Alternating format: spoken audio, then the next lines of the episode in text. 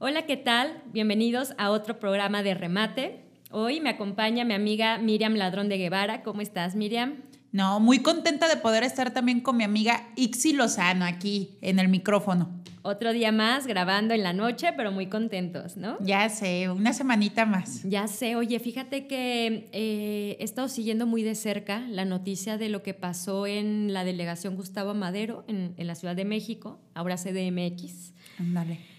Cuando yo vivía ya era DF, ¿no? Ahora es CDMX, en el cerro del Chiquihuite. Ok.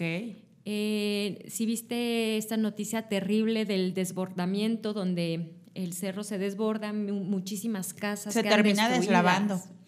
Sí, o sea, muchísimas familias. Me parece que todavía en esta semana traían por ahí ya la evacuación de la mitad de las familias que están. Lamentablemente, una, una pues una familia desbaratada, porque una chica junto con sus dos peques quedaron enterrados vivos ahí. Y, fíjate que estaba escuchando o leyendo que ya encontraron a la hija, que aparte terrible, ¿no? Obviamente sacan las imágenes de cuando la encuentran y cómo la están, la están enterrando nuevamente, ¿no? Pero todavía, aparte, efectivamente, ¿no? Esta sensación del padre, no me imagino eh, Súper joven, de 25 años, trabaja en, el tema de la albañilería, el, chico, imagínate, es un golpe inmenso.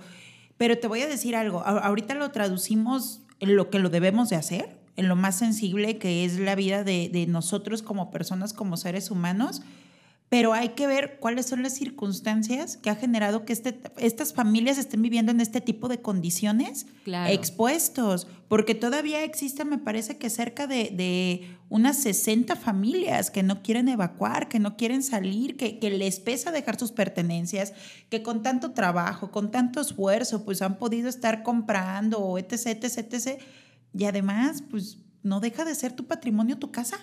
Claro, y, más entrar como en esta discusión de qué pasa con tantas de las casas que están en asentamientos irregulares, ¿no? Como este es el caso, con, en riesgo.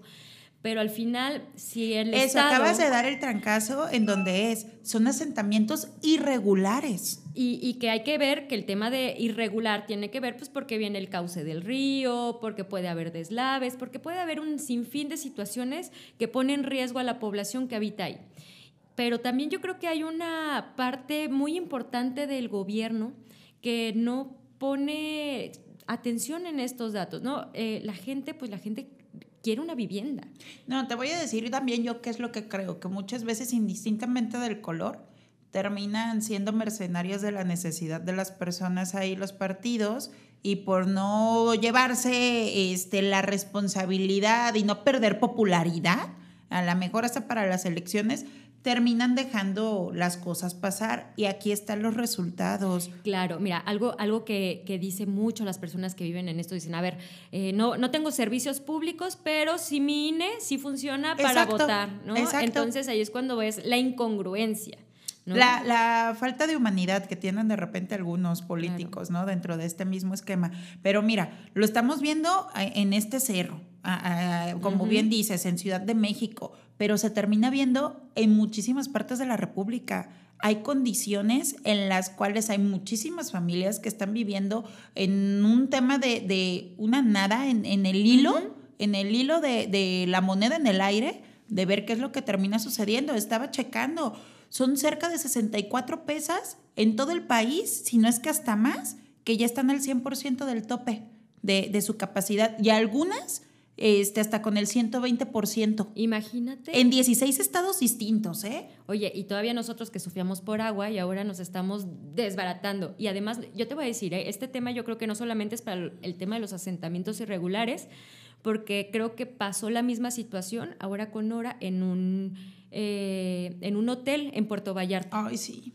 ¿no? Se, derrumba y muere el río, Se deslava el río, bueno, no se deslava, perdón, se desborda el río Cuale en Puerto Vallarta.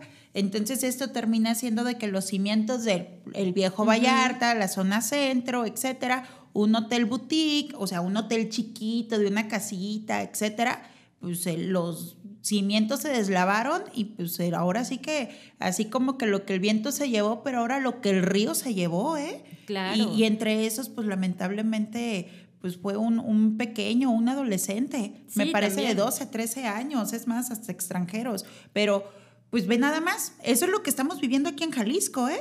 Con todo lo que dejó el huracán Nora en esa ocasión, pero yo vuelvo a la misma, la irresponsabilidad de nuestro flamante cabecita de algodón de haber desaparecido el Fondem, su suma soberbia de sentirse de que este, casi casi con el escapulario de me protejo, me protejo, nada le pasa, pero pues ahí quién sabe a dónde nos termina dejando expuesto a todos los mexicanos y ve nada más, ¿eh? son cerca de 600 millones lo que está ascendiendo la deuda de los daños aquí nada más en Jalisco. No, y, además volteas y dices, ¿con qué dinero van a poder ¿Con apoyar? Ojos, ¿Con, qué, ojos? Exacto, en cualquier lado. Y, y, sobre todo en Ciudad de México con su chiqueada, ¿no? Claudia Sheinbaum, que es su palomita para la próxima elección y mira con qué la deja, ¿no? Con, con, con este derrumbe y con esta pérdida humana irreparable un montón de cosas, ¿no? Pero pues ahí hay que ir viendo.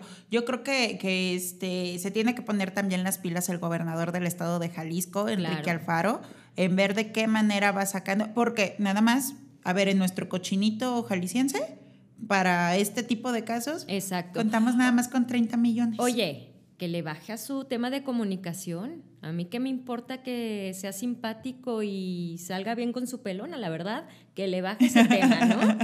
ya sé, pero él este, quiere terminar brillando a lo mejor para su carrera presidencial, pero no se da cuenta que el 24 está lejos, mientras que aquí tenemos muy próximo todos los desastres y todas las desgracias que nos están pasando, porque estas lluvias...